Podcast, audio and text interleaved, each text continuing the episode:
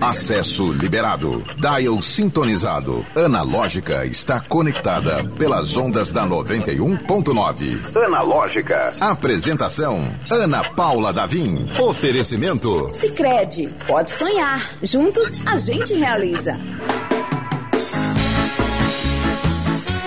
Olá! Seja muito bem-vindo, bem-vinda, bem-vinde. Este é o Analógica. Agora 5 horas e 2 minutos na capital potiguar. Mas você sabe, estamos de forma analogicamente digital, de modos que você pode ouvir este programa e todos os outros anteriores a qualquer hora e de qualquer lugar do mundo. Pelo nosso YouTube, youtube.com/barra 91FM Natal. Estamos inclusive ao vivaço. Estamos ao vivaço? Estamos ao vivo. Estamos também pelo Instagram, instagram.com/barra analógica91. Os melhores trechos, todos os links, as plataformas digitais Spotify, Deezer, enfim.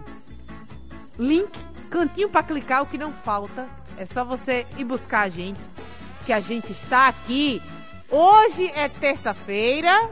Hoje é dia de um papo muito gostoso. Hoje a gente tá, além da nossa convidada das terças-feiras, que é o Dili Cerejo, que já está aqui do meu lado, a nossa cota intelectual do programa, nós temos um convidado para lá de especial, na verdade. Muito bem referenciado. Foi, foi bem encaminhado. a- foi bem encaminhado até por, pela mãe pelo pai da apresentadora. Então, já, já cumprimentou Cláudio Sandegi. É o amigo da galera, mas antes de apresentar você, vou apresentar a nossa equipe que faz o Analógica acontecer. Cláudio Sandegi, que está aqui na operação. Cadê Cláudio? Seu. Os tambores, tá aí ele. E o nosso querido. o André, achei que fosse um boi aí. E o nosso querido produtor, garoto geração Z, André Samora. André Zé! Ele mesmo. Hoje a gente recebe ninguém menos que Ciro Pedrosa para falar desse livro maravilhoso, Uma História das Rocas. A gente, quem tiver já no YouTube já pode prestigiar a capa desse livro. Olha, esse livro circulou redações, circulou casa de painho, casa de manhã, porque por uma feliz coincidência. Ih, peraí. Eu não sabia que tinha um restaurante chamado Casa do Manhã, isso é Casa de Mãe, aquele lá na, lá na Roca, né?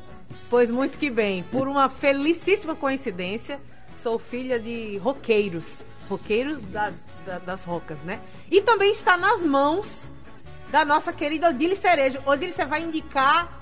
Sim. Olha, indicação de luxo, Oba. que ela faz Olha que indicação semanal. Oba. E a indicação Mulher, dela foi não ninguém spoiler, menos. deixa eu ficar pelo menos nervoso, né? Assim, nervoso, fica nervoso. né? Vai- Ela vai indicar ou não? Tutum, Será que tutum, vai? Tutum, tutum. Sim. Aí Sandra G bota aquele efeito do Pink Floyd. Tutum, tutum, tutum.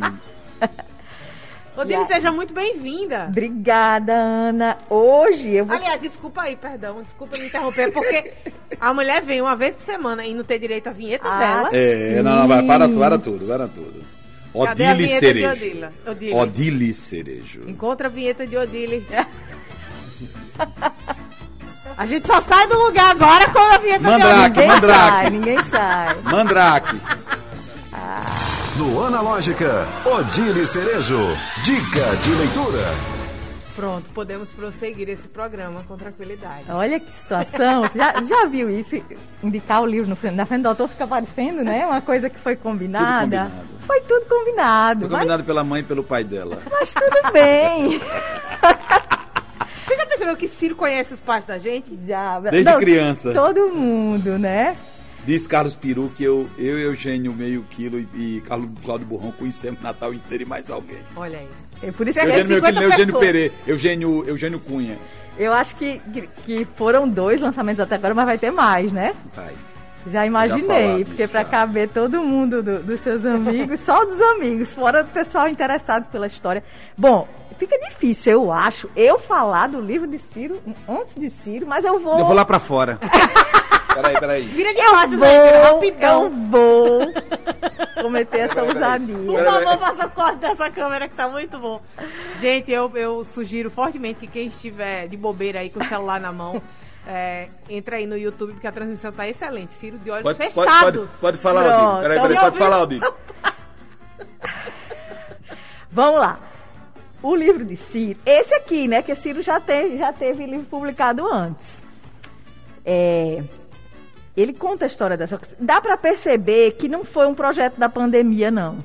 Com certeza ele já vinha, eu acho que eu posso dizer que há décadas com esse projeto no coração dele e colocando no papel e pesquisando, porque ele começa fazendo um histórico de Natal, né? Da, de, de onde surge Natal, é, enfim, passando pelo tempo da guerra, que é um, que eu sei que é uma coisa que atrai muita curiosidade, né? A gente tem muita, muita, muito desejo de saber mais. Muitas vezes as pessoas conversam com a gente sobre isso, mas a gente não tem tanto, às vezes, onde buscar. Assim, a gente tem muito livro, tem muito material, mas falta a gente mais museu, né? Mais, mais lugares que a gente possa visitar e, e, e pessoas para conversar sobre isso. E Ciro é uma pessoa maravilhosa para conversar sobre a história. Eu estou falando de Natal, mas assim, ele foca nas rocas, só que, que a história das rocas se confunde com a história da nossa cidade. Porque é um, é um misturado. Você tem que, que entender as fases por que Natal passou, né? A, a, até as profissões que vão aparecendo, as famílias que vão migrando de um bairro para o outro. Eu fiquei, eu fiquei com inveja que eu acho que Morro Branco nunca vai ter um, um livro assim. Vai, vai. Não sei quem poderia surgir para fazer isso. Acho Vicente Cerejo poderia Pode ser um ser. belo nome, Odile Cerejo. Poderia ser, Silvia né? Lá Cerejo. Da, a história Rejane da, Cerejo. Da Brigadeiro Gomes Ribeiro. Exatamente. Queria, não sei, porque o Morro Branco é, é, é mais recente. Mas, assim, é, é maravilhoso. Ele ah, não sei se. Eu, eu não, não concluí ainda a minha leitura. Preciso confessar Porque isso. não deu tempo mas também, tudo né? bem, mas tudo bem. Vou, Foi a... quando será o lançamento? Foi quinta e sábado. Se bem que a Dili lê. É, não, eu acho que daqui Mas pra... porque a fila tava grande, É. né? Também, né? Sabe como é? né? A concorrência foi pesada. É. né? Então, pra você ver o nível da importância. Sim. Se já começou a leitura de Odile aqui, é porque passou na frente de muita gente, Foi. viu? Eu ia dizer que eu não. Acho que aqui não tem, não tem ficção, né, Ciro? Não. É só, é só- é mesmo você ficou Só na. poesia. É, exatamente. Ficou na poesia e na história das rocas. Também o outro que eu tenho, seu, que eu li, seu também, são histórias Sim. suas de vida.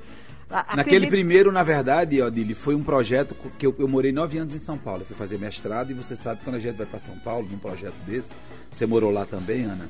É, não, não é muito fácil você, você se soltar de São Paulo. São Paulo lhe prende, né? um- é um- não é um polvo, é uma multidão, né? Um- ele lhe pega não só com oito tentáculos. E quando eu estava seis meses, quando eu decidi voltar, eu passei seis meses, entre aspas, me preparando para voltar a ler os jornais daqui e pensar as coisas daqui. Porque quando eu fui para São Paulo, eu passei pelo menos três meses lendo diariamente os jornais de Natal. Eu vivia angustiado. Até que alguém me disse: pare de ler os jornais de Natal, leia os jornais de São Paulo. É. Porque só aí você vai começar a viver São Paulo. Hoje você tá lá e cá. Então, assim, ou você vive de vez aqui, assume que mora aqui, que vive aqui, ou você vai pirar e, e não vai dar conta. Então eu passei a fazer isso. Quando eu decidi voltar, eu passei seis meses, oito meses lendo, voltando a ler diariamente os jornais daqui. E tenho, como, como tinha amigos desde da tenra idade, e, e sugeria, e pedi ajuda a ele, eu disse, ó, pro Carlinhos Peixoto, Carlos Peixoto, que era o diretor de redação da tribuna, dizia assim, olha, eu queria toda semana se pudesse mandar um artigo, né? E passei a usar uma técnica da escrita de artigos que eu trabalhava nessa época com Gaudêncio Torquato, um potiguar que mora em São Paulo, cujo escritório é especialista, uma das espertazes do escritório dele é a escrita de artigos. Há um trabalho de ghostwriting importante, né, daquele negócio do escritor fantasma. O escritório produz artigos para pessoas ditas importantes. E eu fazia esse trabalho. Então eu passei a usar essa técnica do artigo para tratar de temas banais. Né? O último orelhão da cidade de Grossos. né? Então uma notícia que saiu no Potil, no, na tribuna, disse, olha, Grossos vai, vai ser a última cidade do estado que, que, que vai, como é que chama? Agora vai ganhar o, o celular, né? o telefone celular que não tinha. E aí eu, eu, eu trabalho com a outra lógica. Eu escrevo essa história a partir do celular, do, do orelhão, que ninguém vai mais fazer fila no orelhão, que ninguém vai, vai mais é, ficar indicando que o orelhão encheu de ficha, que dá para fazer ligação internacional e nacional sem pagar. aquelas coisas, né? André, só, só um minutinho. André Samora, muito aprendizado em pouquíssimo tempo, né? O André tem 21 anos. Claro, é um jovem. Tem nem noção do que, do que foi. Já ligou no, no, no e, esse, e, esse, e esse livro, na verdade, esse que, que se chamou Escola Dominical, é, ele ganhou esse nome porque era um livro que tinha artigos publicados aos domingos. Um, Sim. dois. E, e, uma coisa que eu aprendi com o Gaudense Torquato nesse trabalho lá é que um artigo ele precisa deixar uma informação útil para as pessoas, enciclopédica. Então, todo artigo tinha uma informação de, né, de enciclopédia no meio para contar. E, e, e, eu juntei desses trezentos e tantos artigos que eu, que eu, que eu publiquei, pedi ajuda a uma editora, e ela selecionou 50 para marcar o, o, então o aniversário dos meus 50 anos. Que acabou não sendo no ano que eu queria, porque sabe como é, né? Foi um ano depois, mas saiu. E esse agora, como diz Odile, de fato, ele pode ter saído agora, ele pode ter sido escrito agora, mas ele vinha sendo ruminado silenciosamente. O meu inconsciente dizia que eu tinha uma dívida de contar essa história. Então eu estou, como disse outro dia desse, redimindo a dívida que eu acho que só eu que tinha né? Papo de psicanálise. Só eu achava que tinha essa dívida de escrever essa história. E eu acredito que tenha atendido a, a, os anseios de muitos roqueiros, né? Fiquei feliz sábado de manhã, antes, no, no, na quinta, Odile teve lá, e viu personagens que não costumam frequentar o, né, o, high society da literatura e dos lançamentos. Que é gente simples que estava saindo do trabalho e que foi gente que me conhece, gente que me, que me conhece que não é das rocas, que me conhece da universidade, que me conhece do trabalho, que me conhece da carreira, mas muita gente também da minha infância, né? Sim. Gente que foi lá, um pessoal mais antigo. E nas rocas, cara, foi pressão, viu, cara? Foi pressão. Sábado eu comecei, tava marcado às 10, às 9 eu cheguei. Já tinha gente que massa. Então, assim, o pessoal já pegando assinatura e eu revendo, abraçando gente que eu não via 30, 40 anos, sabe? Nossa. Foi massa. Nesse dia mesmo, assim, diz Abimael, até eu li na coluna de Vicente Cerejo hoje, que eu bati o recorde do, do, do sebo. Olha, né? que massa. Né? Mas, assim, para mim, eu acho que o recorde foi de, de encontrar gente, foi um recorde de afeto. De eu encontrar gente que eu não via 40 anos, 50 anos tinha gente que falava assim, eu ficava passando o filme, aquela gentileza, olhava o nome. tá, tá. Pô, mas teu, teu nome não é esse, não. Disse, não, pai, meu nome é Mazi. Pô, porque botar Josmar, pô. né? Porque essa é uma outra característica das rocas. Né? Aqui eu sou Ciro Pedrosa, no livro eu sou Ciro Pedrosa, na universidade eu sou Ciro Pedrosa, no jornalismo eu sou Ciro Pedrosa, mas nas rocas eu não sou Ciro Pedrosa. Eu sou Ciro Cabeção da Rua São Jorge. Essa semana eu estava gravando uma entrevista com, com um rapaz das Rocas, até da TV Tropical, em frente à igreja, né? O ícone. E aí, quando olho, aquele cara tá falando com você. E quando eu olho o cara fazendo bem assim, na cabeça, né? Quando eu olho, quem era? Val Papaiolhão. Eu digo, desce daí, Val Papaiolhão. Tira o óculos pro povo ver.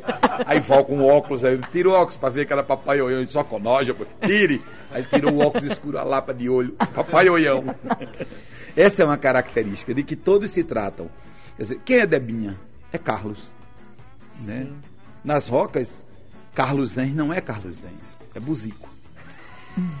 né? Então, essa coisa do, do, do apelido está né, tá presente na vida, como está presente também no livro que acabou inspirando eu que eu escrevesse essa história.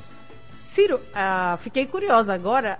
Isso perdura? Isso a gente está falando das rocas também do século XXI? Ou... Até do, do século XXIII. Ainda está é, com sim, a mesma dinâmica? Sim. As rocas. Você deve ter percebido por sua então, né? mãe, né?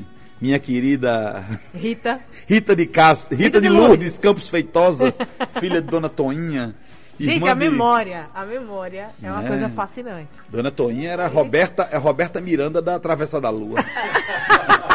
Não ela cantava a música verdade, de Roberta verdade Miranda? Verdadeira. Boêmia, tocava violão, coisa e tal. E, e era interessante porque, porque o, o, o, o, óculos que o seu pai usa, doutor Paulo Davinho, da rua São João ali, né, e Rita, que era de, de metros de distância, uhum. se você olhar, é a mesma métrica, é a mesma ótica que eles usavam quando eram meninos. Né? A gente continuou usando a mesma régua e o compasso Sim. de quando era menino. Só aumentou, só mudou a tecnologia. Não, agora é, é internet, é, é, a história é a mesma. É porque é. quando a gente fala assim da, da, da, localização, da localidade, dos encontros, é, é inevitável pensar até a, a gíria, fulano é menino de apartamento. Sim. A Odília agora de granja. é, Odília agora é, é, mãe, então sabe assim. Não, Odília não é menina de apartamento, não. Odília é menina de, Odília, Morro Branco. É de apa... é... Não, não, é de casa de Morro mas Branco. Mas eu, eu, eu, eu minhas... era menina de apartamento, é. suas filhas são, são meninas são, de apartamento. Né? É. Mas tem a turminha do condomínio, eu acredito que tenha, né? Mas é diferente, né? Não tem aquele aquela turminha da rua, Tem a não. turma do bairro. Tem não. É, mudou um pouco essa dinâmica. Eu queria Muito. entender assim, se nas rocas isso ainda perdura, até porque não é, não é só a morada, são várias uh, manifestações. Aí eu já posso emendar aqui a, a, primeira pergunta, que é a manifestação, por exemplo, do samba, né? O rock, o rock, não, as rocas. Que fulano é roqueiro, não é o roqueiro do rock, é o roqueiro das rocas. Uh, as rocas se considera o berço do samba aqui. Mas não, mas não se, se, se. Mas não é apenas o berço do samba. É o berço das religiões afro. Né? É o berço da música original. É o berço da religião, de fato, porque você tinha a, a catedral aqui, né? E você passa a ter o Bom Jesus, você passa a ter a Igreja da Sagrada Família, que é uma, uma igreja emblemática, né? icônica. Quando você vê a igreja, você diz, essa é a Igreja das Rocas porque é uma igreja que está localizada em cima, no sopé da montanha, em cima do areal, como a gente chamava, como se chamava antigamente. Porque a gente tem a ideia de duna, a coisa baixa. O que eram as rocas?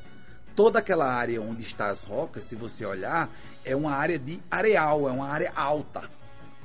Porque a parte de baixo, onde tem o pátio da feira, era a parte do rio, a parte do mangue. Ali era mangue. O rio chegava até ali. E onde é que, que a, a, cidade, onde é que o bairro se constrói? Por cima. Há uma foto do começo do século passado, que feita ali mais ou menos de onde é a cadeia ali de, de Petrópolis, ali a, o centro de turismo, que a ocupação é, é em cima do, do, espinhaço da duna. As primeiras casas estão no alto, estão na rua Belo Horizonte. Uhum. Porque a rua Belo Horizonte, quem morava nessa rua tinha um belo horizonte porque como você estava no alto, você conseguia ver o mar. Você, continua, você conseguia ver o infinito. Você tinha um belo horizonte. Né? E depois o que, é que acontece? Essa é a primeira ocupação. E depois as pessoas vão construindo e ocupando as casas para baixo e para o outro lado. A última ocupação é a do, do, pátio da feira, da rua São João. Que ali sofria-se muito com lama, com a enchente. Quando a maré enchia, tinha, dava as marés altas de, de lua cheia ou as marés de agosto, né? Onde ele viveu menina na ridinha e sabia Sim. nas marés de agosto ou das marés de lua cheia, o mar, o mar vira louco. O mar surta e vem cobrar o, o, o espaço que é dele. E vem arrastando né? coisa. Vem arrastando tudo. Do mangue, né? Vem arrastando do mangue e esse movimento era diário. Arrastava, deixava lá os, os dejetos que a cidade lhe entregava, ele, ele trazia de volta. Eu falo disso no, Rio, no livro. E me perguntaram hoje, estava conversando assim, de onde veio esse start para essa no verão desses, quatro, cinco anos atrás, eu levei na minha cota de livros um exemplar do, do, do Homero Homem, do Cabra das Rocas. E comecei a ler o livro e fui me emocionando, chorando, assim, vendo que coisa massa, não sei que, chorando de graça. E fui dormir. Cara, deu um curto-circuito assim na minha cabeça. Eu acordei com as imagens. Aí me levantei, virei quase um Chico Xavier. fazendo anotações, Sim. né? E fui aos poucos, assim, já, já saiu com a estrutura. Eu acrescentei, ajeitei um capítulo, outro, vi que precisava dividir alguma coisa para ficar melhor, que os capítulos não são muito grandes, se você olhar, são estações, como diz Fernandes, né? Eles são estações que você vai parando. Isso não é uma via crucis, é uma via rocas, né? Uhum. Que lindo. É, e, eu... e, e veio dessa inspiração desse livro, porque esse livro para mim é a grande obra-prima, é o livro de, auto, de autoajuda mais importante para quem é das ocas. Que legal. Né? Porque é, o, é a história de um, de um menino, filho de um pescador analfabeto, de uma mãe analfabeta, que mora num barraco, que o pai é, é, é mestre de um barco, e que o menino diz que quer estudar. E o bairro se mobiliza. E ao mesmo tempo que o bairro se mobiliza, o farmacêutico vai ensinar matemática a ele, a, a, e, e, ele enfrenta essa dor que é nossa das rocas. que seu pai tem, que sua mãe tem, que quem é de lá tem. Que seu pai, Odile, certamente teve quando veio de Macau, que é dizer o seguinte: puxa, eu nunca mais vou voltar a Macau. Eu nunca mais vou voltar às rocas, porque eu vou virar doutor. Eu vou estudar no Ateneu como como Joãozinho, João Braz Bicudo estudou. E ele tinha um drama, ele disse: "Quando eu virar doutor", e aí tem uma briga entre uns os amiguinhos deles. Você vai virar Sharia. Sim, é Você o nunca mais vai ser canguleiro. Porque quando você subir e virar doutor, você não vem mais saber da gente. Né? E é uma coisa que, que toca, que dói. Porque você sai das rocas, mas as rocas não saem de você. Você vai. Você olha o mundo, você você está nas rocas, as rocas é o mundo. Né? E hoje, eu, eu, eu, depois de ouvir muito, eu ouvi o filho de Lourinho, que é, que é, é Baltazar, dizendo que as rocas é um país. Eu construí um outro conceito, que as rocas é uma etnia né? Porque você tem os, os roqueiros de Macau, os roqueiros da, dos Estados Unidos, os roqueiros do sertão, os roqueiros de, de todo lugar. Porque as rocas é um- uma etnia, é um, é, um, é um jeito de ser, é uma, é é uma ciência que você aprende, é um, né, um contágio. Você contagia aquilo e leva. Ciro, e para quem não sabe, como eu não sabia até pouco tempo atrás, o que é canguleiro? Eu ia perguntar isso aqui, eu tava aqui, ó. Ah, ah, então eu invadi você. Não, por, graças a Deus você perguntou o que eu tava dizendo. Será que o dele sabe aqui? Eu tô engolindo mosca? Odília é Xari ou canguleira? Xari. Eu, eu não sei, eu, eu, eu, eu E engoli você essa mosca, acharia eu com não sangue, sei. com sangue canguleira? Talvez seja, né? É. Eu, eu, eu tava dizendo, eu me sinto um pouco roqueira mesmo não tendo. Eu nasci em Xari em outubro de 1964, na rua Fontes Galvão. Que sorte tá falando bem pertinho dela. Aqui onde estamos com a catedral era a Praça Pio X. E tem um bequinho que saía da Praça Pio X e sai em frente ao Marista. Aquela rua se chama Fontes Galvão. O meu pai casou com minha mãe, minha mãe era da, da Doutor Miranda, o meu pai da rua São Sebastião. Eles casaram e vieram morar na cidade. Só que eles foram morar numa- nos fundos de uma casa. né? E eu via a mamãe sempre se queixando disso. Que quando eu era pequeno, nessa casa tinha três meninos. Os meninos jogavam pedra na minha rede, jogavam areia, sujavam a roupa, as minhas fraldas, que ela lavava, não sei o quê. E a mãe não fazia nada. Sim. A raiva de mamãe era essa. Assim, Fulana de tal, que eu não vou dizer o nome aqui, porque esse amigo nosso, os meninos são amigos nossos hoje. Ela não fala com os filhos, não fala. Quando a mãe dessa senhora chegava, aí sim, ela, a velha. E mamãe contava que essa senhora, a velha, a, a- a matriarca, a, né, a vovó, trabalhava num um médico e que trazia vitamina para eu tomar fortificante. Por isso que eu fiquei gordo. Que era assim, que eu tomava fortificante para ficar inteligente e forte. A senhora dizia. Olha aí. E os meninos lá é tudo maguinho mesmo, os outros, vestindo da casa. Então acho que mamãe encheu o saco dessa coisa e começou a botar pressão em papai para voltar. Porque assim, você morar no fundo de- da casa de uma pessoa, mesmo que você more na cidade alta, você está morando no fundo da casa de uma pessoa. Né? Isso incomoda. Para quem morava na, numa casa na rua, nas rocas, então é melhor morar numa casa nas ruas, na, na roca, do que morar nos fundos, na cidade alta. E, e acho que isso pesou na decisão deles voltarem para as rocas. E eu fui morar, graças a Deus, quando morei nas Rocas, morei na rua São Jorge, a rua que, segundo Homero Homem, era a rua que Joãozinho morava, que era a principal rua do bairro. E quem morava na São Jorge tinha essa sensação de que Que era a era a rua principal. principal. Porque era a rua calçada, porque era a rua onde passavam os carros, era a rua da igreja, a rua da ladeira. Ciro, tinha. Uma das histórias que eu ouvi como filha de roqueiro é, era as escolas de samba descendo. Sim. E Que era, emoção. e era uma coisa extremamente emocionante, né? A, a, a vizinhança ia pra, pra, pra, Pra rua bater palma, pra, pra, pras calçadas, né? A mestre. Não, a porta-bandeira, né? O Sim. mestre Sala e a Saudava porta-bandeira o ia lá saudar o povo. Conta essa experiência pra gente, porque Pois é. a gente ainda tem duas escolas fortíssimas, né? Eu, eu, eu, e- essa relação com o carnaval, pra mim, é uma relação complicada, porque minha mãe era crente. minha mãe era pastora evangélica. Então eu vivia, né, um drama de entre Deus e o diabo na terra do sol, né? Então, assim, essa lembrança me emociona.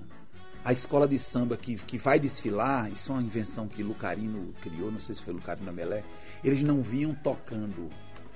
Eles vinham desfilando sem tocar. Olha só. Não era desfilando sambando, Adílio. Viu, Ana? Era desfilando e saudando. E o povo saía de casa. Lá vem um balanção, vem um balanção, um balanção. E o cara. É, você ia pra calçada bater palma. Vai, vai. aquela torcida, né? É uma coisa realmente. Parecia muito aquela coisa dos, dos daquelas tropas que iam, que iam para a guerra na Europa. Né? As pessoas desfilando, se despedindo, e era como se, se, se esse exercício também energizasse né, aqueles defensores das cores de balanço do morro, das cores de malandro do samba, para fazer bonito, para defender não apenas a, a, a, as cores da sua escola, que era o que eles acreditavam, mas para defender algo muito mais profundo, inconsciente, né, que era a tradição daquele povo. Porque quando eles passavam, eles estavam representando quem estava em casa. Que lindo. Né? Até a gente que era crente.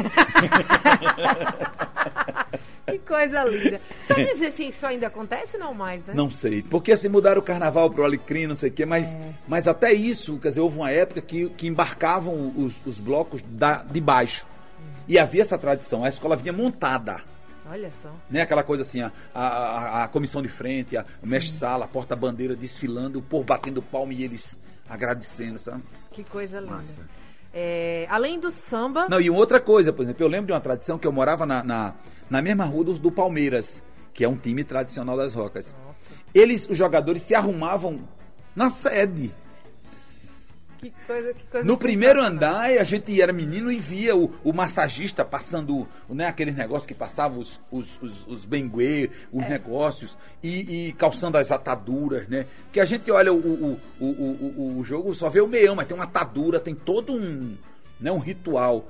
E os jogadores se saíam vestidos eu lembro como nunca, eu via os buraquinhos, porque tinha as calçadas de areia. Sim. Quando passava a trava da chuteira, quando eles passavam, ficavam os furinhos. né? E eles passavam assim, a gente batia na mão deles e vibrava com eles, né? Tinha o nego essa... Herculano, camisa 10. Herculano! Zé Luiz! né? Raimundo, feche hoje, Raimundo, que era o goleiro, né? Biró, hoje. Gente, né? eu, tô, eu tô encantada. E Dalino, hoje você tem um drible, bota pra lenhar naquele povo. E era né? o, Palmeiras? O Palmeiras era o verde. E o Racing era o Fluminense. Era a cor do Fluminense que ficava no areal. Que também ia a pé, vestido. Gente. Saía de sua sede no areal e ia a pé pela Vila Ferroviária, ali, Travessa das Donzelas, e chegava no estádio. Né? Essa coisa das rocas é um negócio louco. Né? Hoje eu compreendo, conversando com vocês aqui, que essa, que essa a conquista nas rocas é algo coletivo. Não é algo individual. Ah, não. Odile passou no vestibular. Não, mas Odile é, é a filha de, de Vicente e de Rejane, é a neta de Dona Benigna, é, é vizinha de não sei quem, é. Rapaz, aquela menininha passou, passou, rapaz, botou pra Sabe? Deixou bem uns 500 fora. Então, assim, tem inclusive um trecho no, no livro de, de, de, Homero Homem que eu tive o trabalho, que, assim, que eu fiz questão de reproduzir, porque ela representa exatamente o que é a, a, a força da educação para quem mora nas rocas. Né? É, é o momento em que seu Geraldo, que é o farmacêutico que ensinou matemática, ele que é o letrado da rua, que era o, o cara que consultava as pessoas, lê a República. O jornal né, do Rio Grande, o jornal de Natal, em que sai a lista dos aprovados. Ixi, pois é. Né? Que era assim que. Viu, André? Sei que. André, que é o Geração Z, que era assim que saía, né? Saía na rádio. É. Naquela época do livro não tinha rádio. Não tinha né? rádio ainda, mas, mas eh, fazia o anúncio pelo rádio, pela televisão da TVU, né? É, a gente guardava tem, né? o jornal. Não, tem mais isso. Não tem mais e a gente ficava na frente da televisão. Guardava o jornal, eu tenho A gente ficava guardado. na frente da televisão, literalmente com o coração na mão, né? É. E se não, e se não passar? Se não passar. Não, quando começou a passar a lista, aí vai lendo assim. Aí o meu é C, né, Cira? Ana, Ana Maria, não sei o quê, Ana Maria Barros, Ana Alice, não sei o quê, não sei o quê. Aí quando passou assim, eu já vi Ciro, já fiquei na minha, né? Eu digo. Já, respirei aliviado. Ciro José Peixoto Pedrosa. Quando eu me caquei, o colega já tava com a tesoura, já deu um talho aqui, fiquei com a cabeça horrível. Tive que raspar a cabeça. E aí ele diz o seguinte: no livro ele diz assim: seu Geraldo botou os óculos, começou a ler. Relação dos candidatos aprovados no exame de admissão ao, ao Ateneu Norte Rio Grandense. Detalhe, esse Ateneu Norte Rio Grandense não é o Ateneu ali em Petrópolis, perto da Praça Cívica. Era o Ateneu original que funcionava aqui, na, na, aqui atrás do Banco do Brasil, perto do SESC, onde funcionou a Secretaria Municipal de Finanças. que era um prédio da universidade. Funcionou também a faculdade de engenharia. Tanto que os alunos do Ateneu têm aquela balaustrada ali quando você vai subindo a Junqueira Ares, depois do Sesc. Sim. Eles ficavam todos ali e passavam sabão na linha do bonde, para o bonde ficar deslizando e ele mangando. É o novo mangando.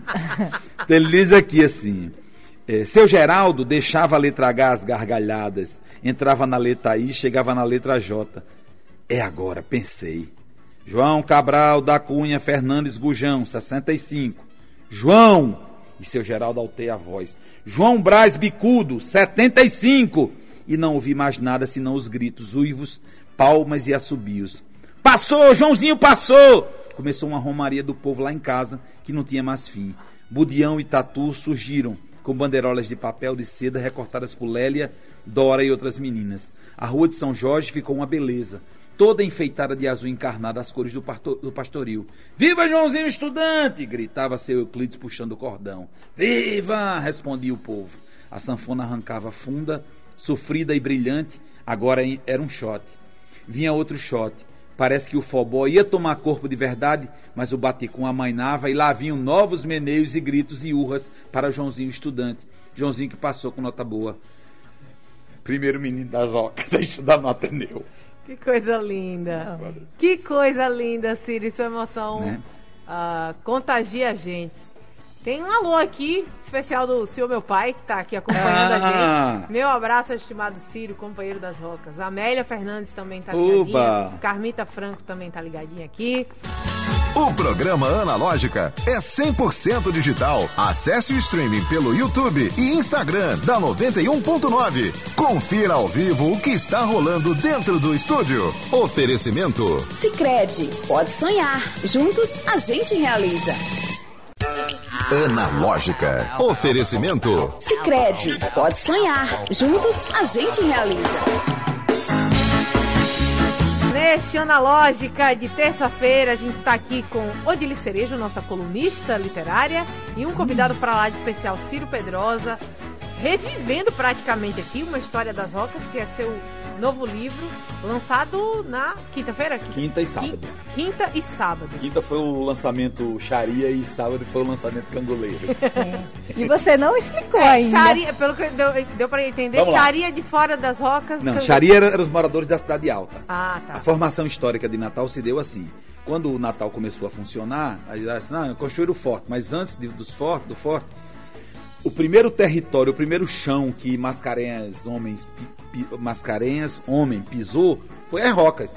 Porque ele desceu, desceu é ótimo. Ele, ele, ele, ele chega com, com sua embarcação ali no canto do mangue e desce com seus homens no equivalente à rampa, que era o Riacho da Limpa.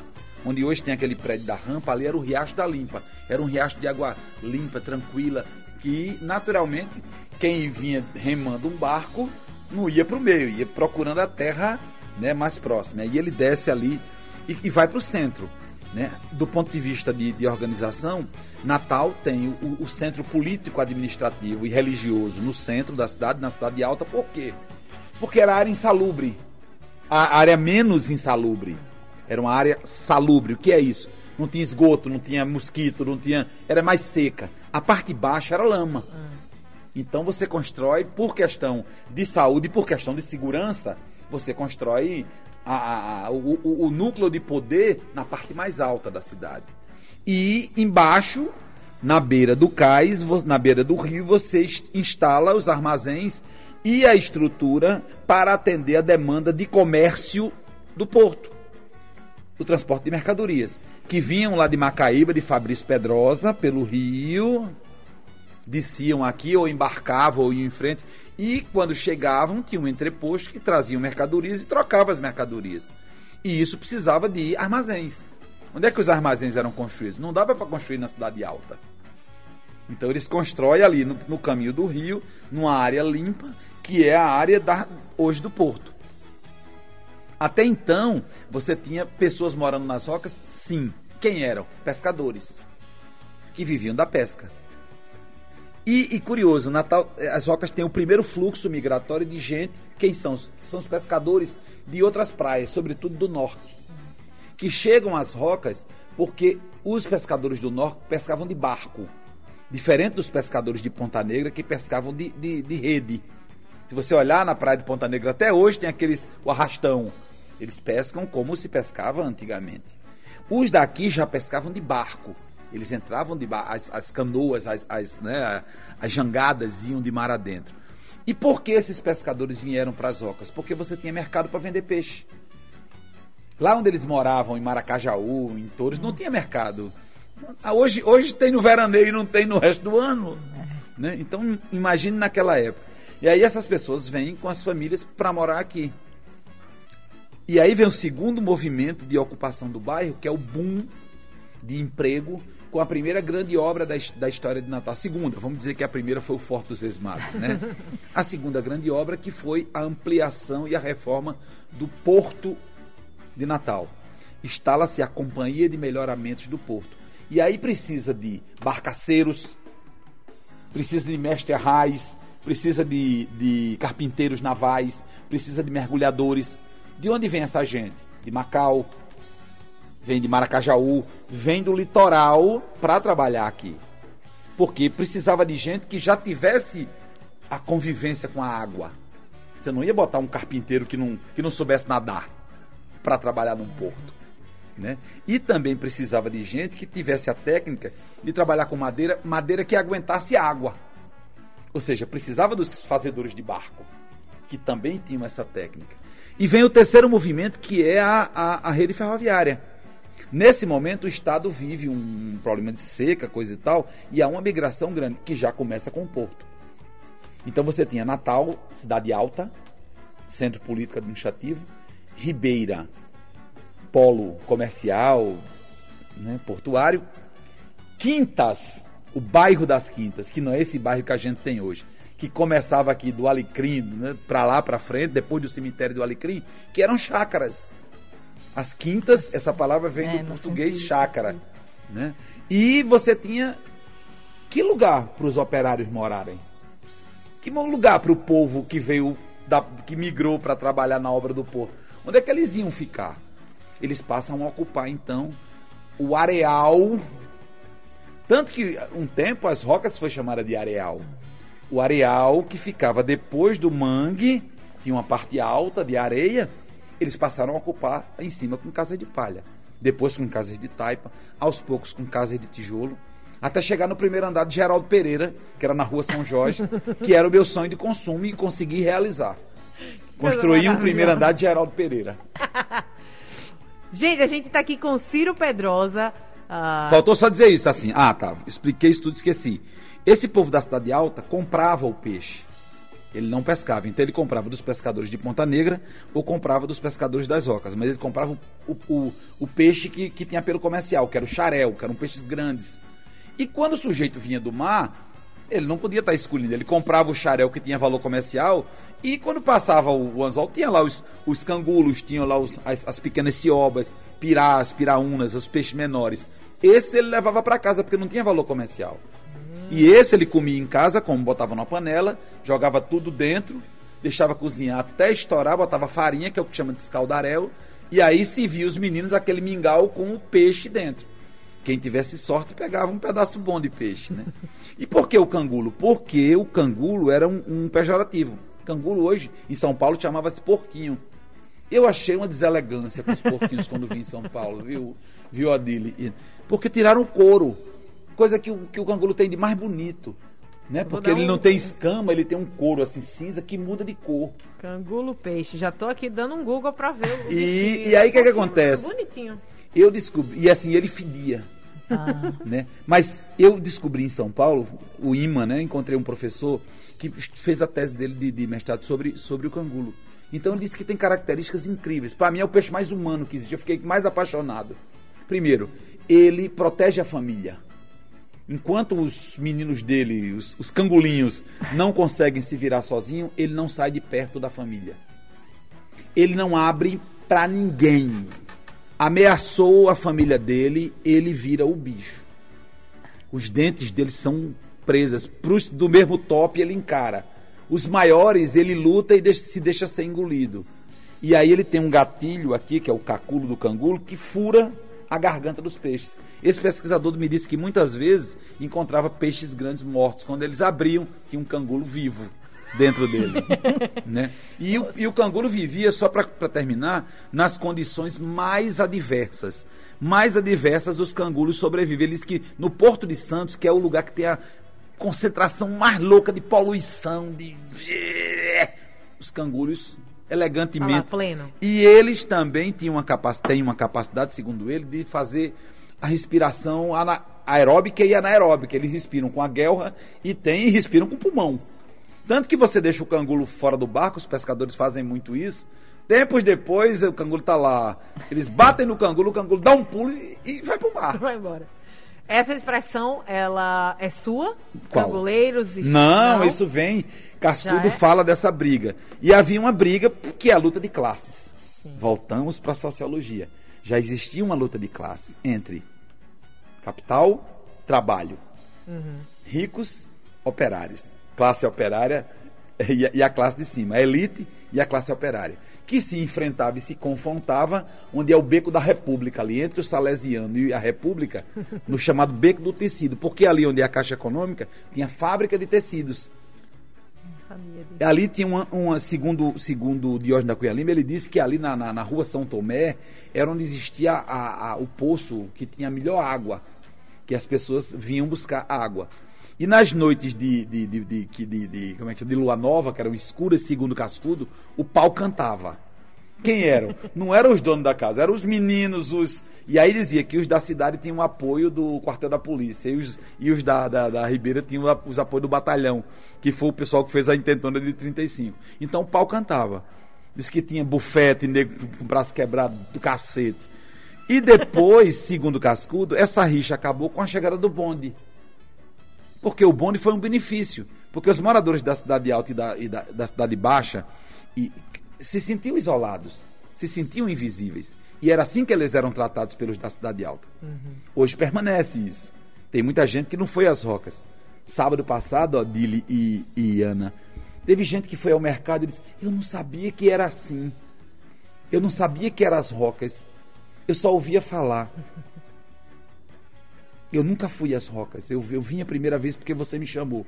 E é massa, eu vou voltar. Que legal. Ciro, foi um prazer. Já acabou? enorme. Pois é, o tempo voa. Ô, Aliás, eu preciso dar um recado. O André lembrou aqui. É, Não é nas rocas, mas é pertinho.